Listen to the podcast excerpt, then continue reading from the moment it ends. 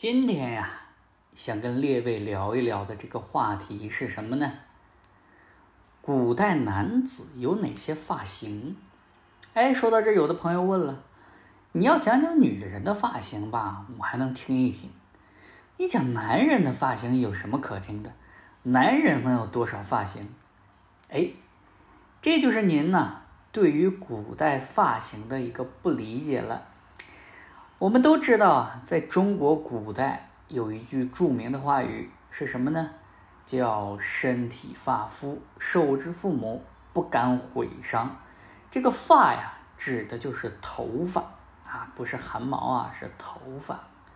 所以说呀，这个发在古代它不单单是一个美的标准，而更多呢有一些文化上的含义。也正因为这样啊，这个头发在我国有着无与伦比的地位。那它到底有哪些作用呢？哎，这个我就给大家来说道说道。这个要首先要跟大家说明的是啊，古代男子的发型啊，它不是一成不变的啊，因为每个时代有自己的美学价值和社会象征。所以说这个发型啊，它一定是随着时代而改变的，啊，你比如说我们上古时代的男子的发饰，它是怎样的呢？它是披发，啊，什么是披发呢？就是把头发散乱起来，啊，因为没有礼教的约束。那随着社会的发展呢，这个中原地区的人呐，他们逐渐发展出了把这个披发盘成发髻的一个习俗。啊，又叫挽髻。什么是挽髻呢？哎，就是把头发拢到头顶，然后拢完之后盘成一个小团状的一个发髻。啊，后来呢，因为有的人这个头发特别的多，也没办法，怎么办呢？甚至把这个小团子变成了锥子状，这个东西又叫做锥髻。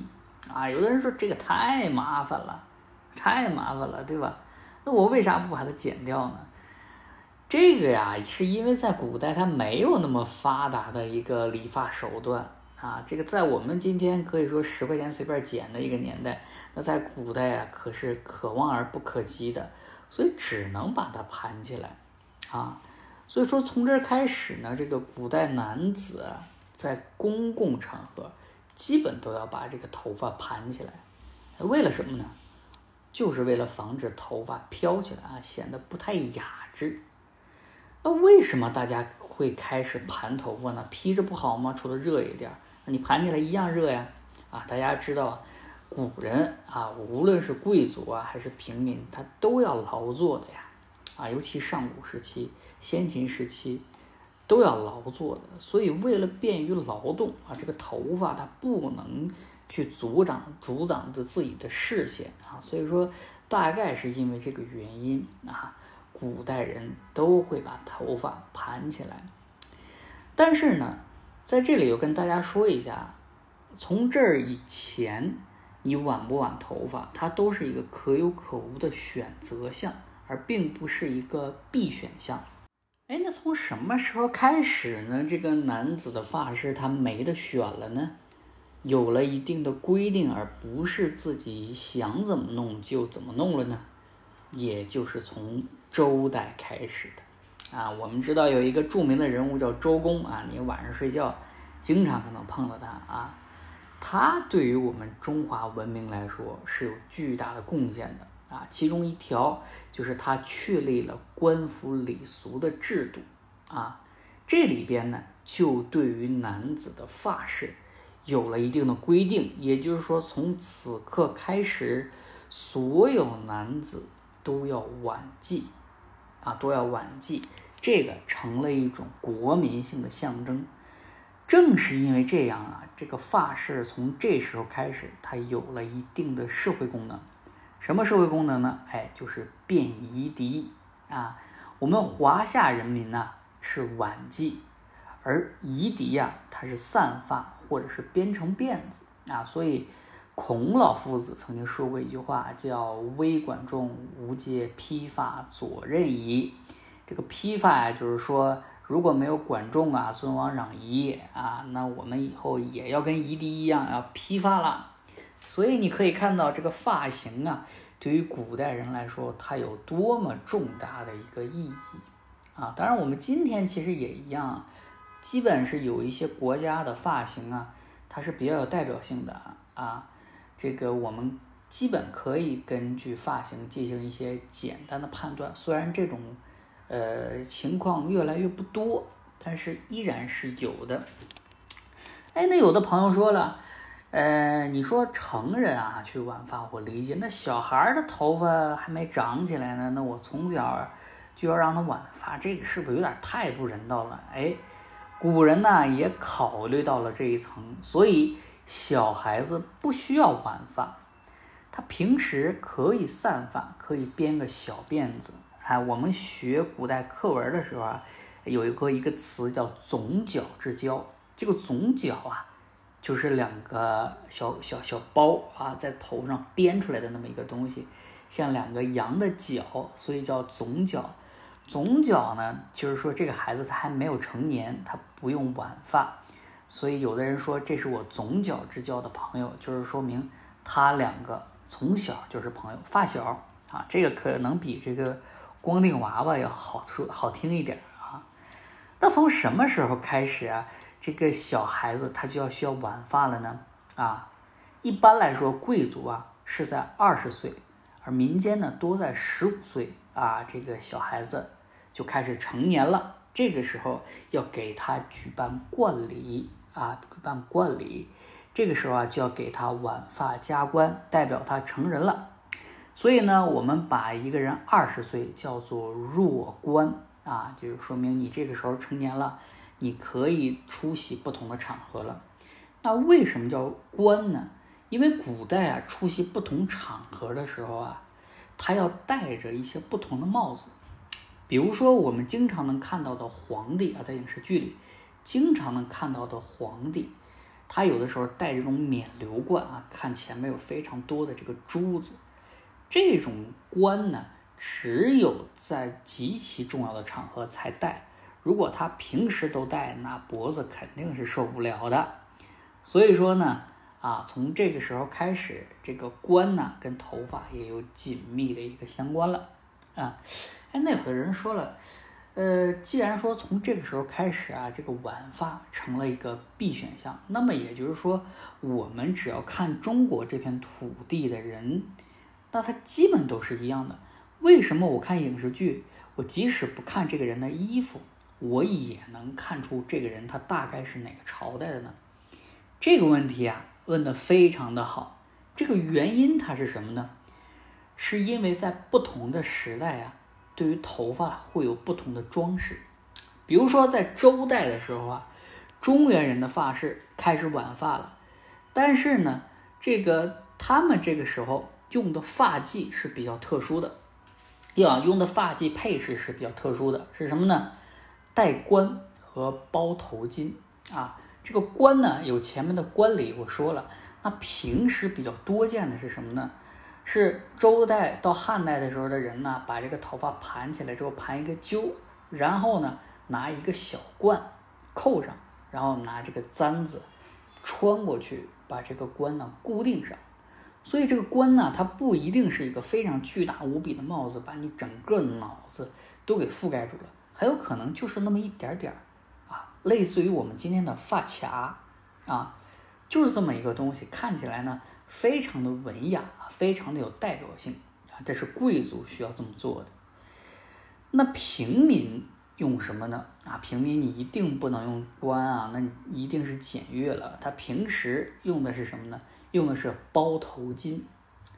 这个包头巾呢？如果你不知道，你就想一下古代电视剧里面那个店小二，他头发上绑的那个东西，这个就叫做包头巾啊。所以说，在周代和汉代的时候，我们古人的发髻配饰主要是这两种。那么到了唐宋之后，又有了一个不同的流行。在唐宋期间呢，人们选择的发髻配饰这个东西叫幞头。幞头啊，就很类似于帽子了啊，不像前面的那个冠，冠可能还不是帽子，但是这个幞头就很像帽子了啊。唐代的幞头呢，上面是圆顶，后边呢有两个角 下垂，很像一个兔子耳朵。如果您想象不来呢，您可以想一下梁冠华老师演的《神探狄仁杰》，他们戴这个帽子就是标准的唐代幞头，而宋代的幞头呢，它的帽顶啊是这个平的啊，它两个帽帽后啊是有两个角，这两个角平直而且非常的长啊，据说呢。是这个宋代的开国之君赵匡胤啊，为了防止大臣交头接耳，怎么办呢？我弄两个角非常长，你扎我，我扎你，哎，咱谁也不要聊天，看着皇帝就好了啊。当然，这个呀也是民间的一个戏说。那现在时间到了辽金元三朝啊，这个时期由于北方的游牧民族入主了中原，所以说啊。这个时候的发型有了巨大的变化，为什么呢？因为这个时候的话语权呢，它不在中原的这些文化名人手里，而到了这个有绝对力量的游牧民族手里。他们的文化水平没有中原这些人高，那怎么办呢？必定是需要很多人入乡随俗，你要跟着我们来啊！所以呢，在这个时期啊，他要求大部分人要坤发。那什么是坤发呢？坤发呀，就是把头顶的头发剃掉，剃个秃瓢，然后把两鬓和前额剩下的少量头发呀编成辫子啊。如果你懒，连辫子都不用装啊。这个就是在辽金元三朝的时候人们的一个发式。所以说，你一看啊，很多人是这个发式，尤其是平民，那这个时期一定是辽金元三朝的啊。而且呢，这个时期啊，很多的这个汉民，他为了表达出一些顺从，他也开始坤发啊。那你在人的强权之下，你想活着，那也必须要这样啊。这个坤发呀，因为元朝的影响巨大，甚至导致了其他国家也开始效仿。比如说，在高丽啊，在元朝时期有一个高丽的世子啊，忠烈王，他归国的时候啊，开始继位了。从这开始要求啊，整个国家的人也要坤发，用来表达顺从。所以我前面说呀，这个头发它有一定的社会功能啊，也就是在这儿了，就是表达你对于一个政权的认可。但是这里要不得不说呢，其实啊，以我们现代人的眼光来说，我把头发剃光就剃光了，对吧？这是一个什么大事儿呢？但是在当时的人。这个是完全不一样的选择，因为在我们主体文化的范围里，什么人才坤发？只有犯人才坤发。我把你头发剃光啊，让大家都笑话你，它有一个惩戒的作用。但是呢，在这个时候啊，为了活命，不得不开始使用这种在当事人眼里看来很低贱的一个发型。所以你可以看到啊，当事人。这个头发发型的改变可不是简简单单的，今天想换一个口味，明天换一个流行时尚的这么一个东西，它是背后有非常大的一个代价的。那么现在时间回到了明朝啊，那明朝的发式呢，又恢复了前边晚呃这个晚集束发的一种方式啊，所以很多人喜欢明朝，为什么呢？因为它把我们的这种。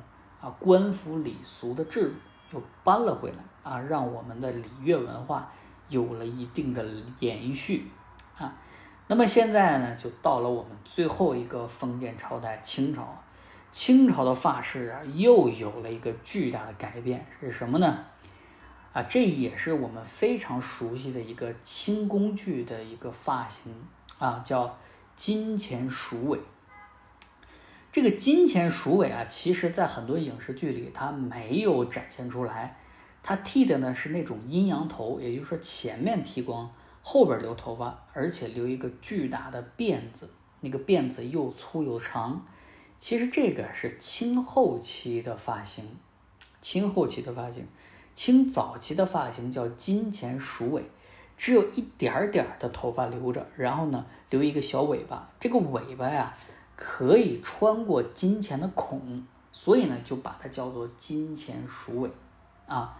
那当然，前面有人说了，哎，你不刚说完这个发型它有社会功能，对于这个当事人来说很不能接受吗？那怎么这里它又有了巨大的一个革新啊？这个呀，就能看到清朝统治者的一个铁腕手段。当时多尔衮呢，吸收了前朝的经验，为了避免覆灭，为了避免自己的民族被汉化，怎么办呢？所以他从根源上解决掉你们这些隐患，要求全国人民必须要留辫子、剃头发。那当时的人不乐意呀，尤其刚刚恢复了几百年的书法，很不乐意这么做。